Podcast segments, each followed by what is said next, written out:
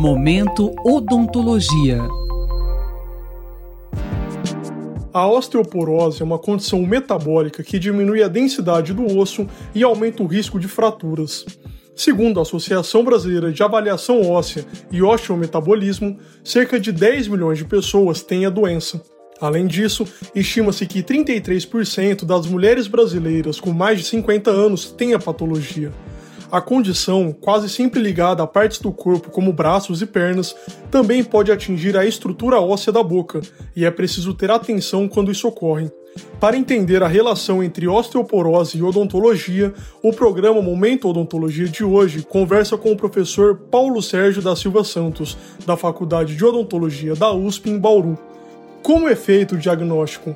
Ele consegue ser feito antes dos sintomas? O diagnóstico da osteoporose ele é realizado por tem algum, existem alguns critérios. O mais utilizado é um exame que avalia a densidade do osso, que é chamado densitometria óssea, e essa densitometria dá o perfil de porosidade do osso.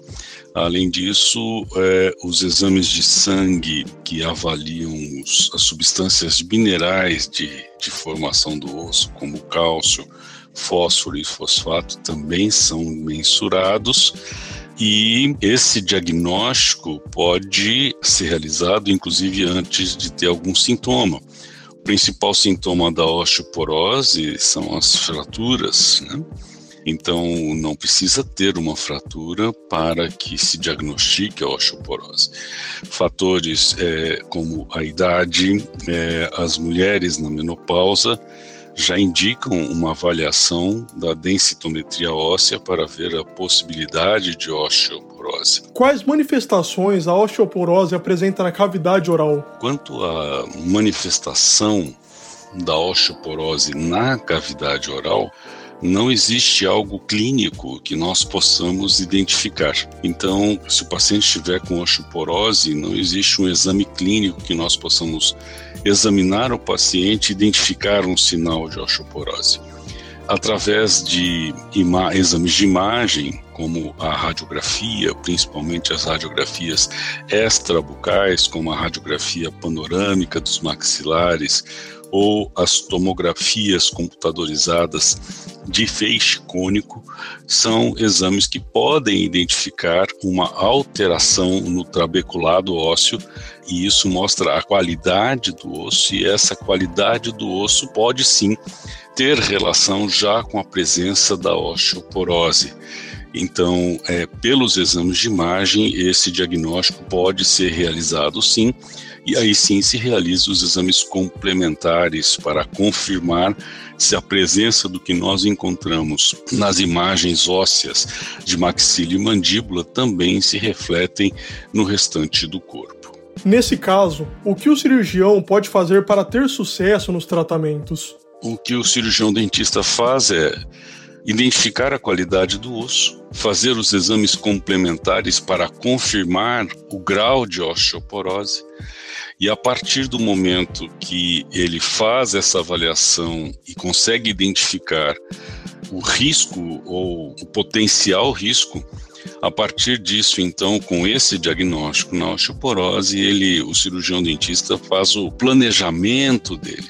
Para esses pacientes, a avaliação é qualidade do osso, o grau de osteoporose, né, com, qual a intensidade da osteoporose, que de alteração do metabolismo ósseo, e com um osso mais frágil, mais poroso, com certeza o, o cirurgião dentista terá que ter os cuidados relacionados às forças, ao tempo de resposta do osso, porque se o metabolismo está mais lento, significa que esse osso vai demorar mais a ter uma resposta de um que um indivíduo que não tem a osteoporose, em que a velocidade do metabolismo é outro. Quais tratamentos na área odontológica a osteoporose pode comprometer? Na área de implantes é uma grande preocupação, faz parte dos protocolos de planejamento dos implantes a realização de exames de imagem tanto os exames de radiografia convencional, mas principalmente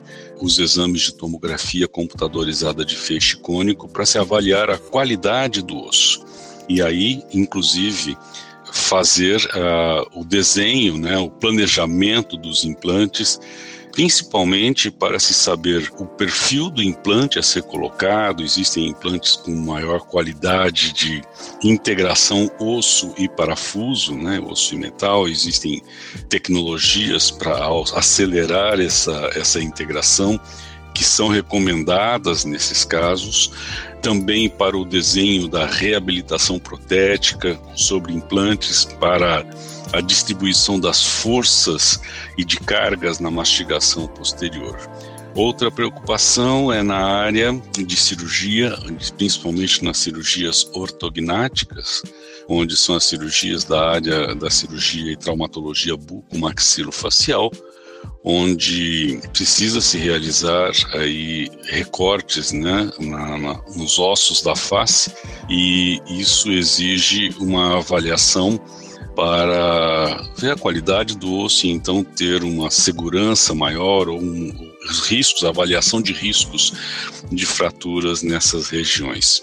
Uma outra preocupação é com a área de ortodontia, principalmente mulheres depois da menopausa ou em adultos é, acima de 50, 60 anos que decidem fazer uma reabilitação, um tratamento ortodôntico. Então, a, a, a, avaliação dessa movimentação dos dentes dentro dos ossos, elas exigem sim do cirurgião dentista uma avaliação mais criteriosa com relação à osteoporose para avaliar as forças de movimentação dentária. É possível fazer uma reabilitação protética com implante em um paciente com a condição? Sim, é possível fazer essa reabilitação a partir do momento que se tem o diagnóstico e a graduação da osteoporose, existe uma graduação aí de 1 a 4 da qualidade do osso. Então, em um paciente com um osso mais poroso, uma osteoporose um pouco mais avançada, o implantodontista precisará ter um desenho mais acurado, mais cuidadoso demorar um pouco mais de tempo para instalar a prótese, e quando receber a carga de mastigação já haja um processo de integração adequado, que é essa integração do osso com o parafuso do implante, a superfície do parafuso de implante, o ideal é que ele seja uma superfície tratada, e essa superfície tratada é sinônimo de que há um processo de aceleração da osteointegração, o tamanho do implante, o desenho do implante, o planejamento protético com a distribuição de forças de cargas da mastigação quando o paciente então começar a mastigar. Esses pacientes precisam de cuidados especiais com saúde bucal? Quais? Então, se o indivíduo tem osteoporose, ele precisa ter a preocupação com ter uma oclusão adequada, que significa isso, os dentes em uma posição em que ele consiga mastigar adequadamente, ele tem que evitar perder dentes. É, se ele precisar reabilitar, ele tem que procurar um profissional que conheça sobre a osteoporose, que avalie essa condição. A, a, a, qualidade da higiene bucal tem que ser impecável, com fio dental, com escovação para proteção das gengivas e do periodonto, para que não tenha uma infecção. E entra aí um ponto muito especial no indivíduo com osteoporose. Quando o paciente tem o diagnóstico de osteoporose por um ortopedista, por um ginecologista, por qualquer médico que acompanha um paciente, não é incomum é, o médico prescrever medicamentos anti-reabsortivos. Para que isso? Para evitar a reabsorção do osso e evitar é, prevenir o risco de fraturas, deixar um osso com, que não tem esse metabolismo tão comprometido quando acontece a osteoporose. Além disso, o professor diz que os pacientes precisam se atentar a uma doença chamada osteonecrose dos maxilares associados aos medicamentos, que pode causar um enorme desconforto ao paciente, já que há uma exposição do osso que pode levá-lo à necrose, comprometendo a sua qualidade de vida.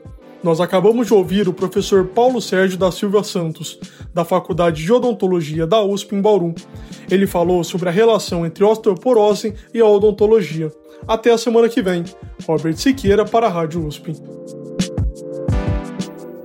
Momento Odontologia.